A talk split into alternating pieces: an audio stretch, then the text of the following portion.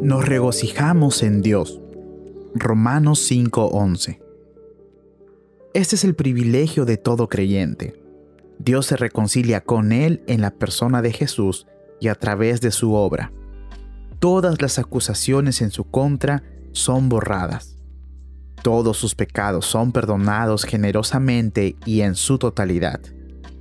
Es justificado en todo y se presenta ante Dios en Cristo aceptado, amado y bendecido.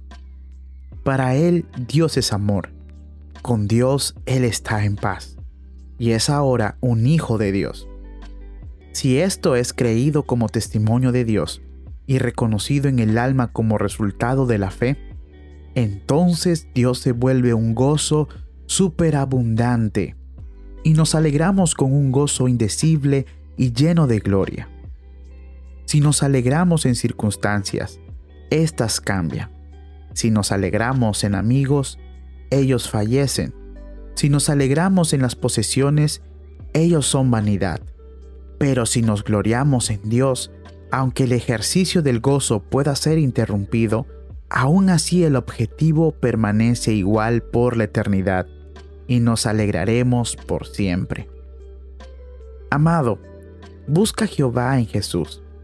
Allí lo encuentras como Padre de misericordias y Dios de todo consuelo.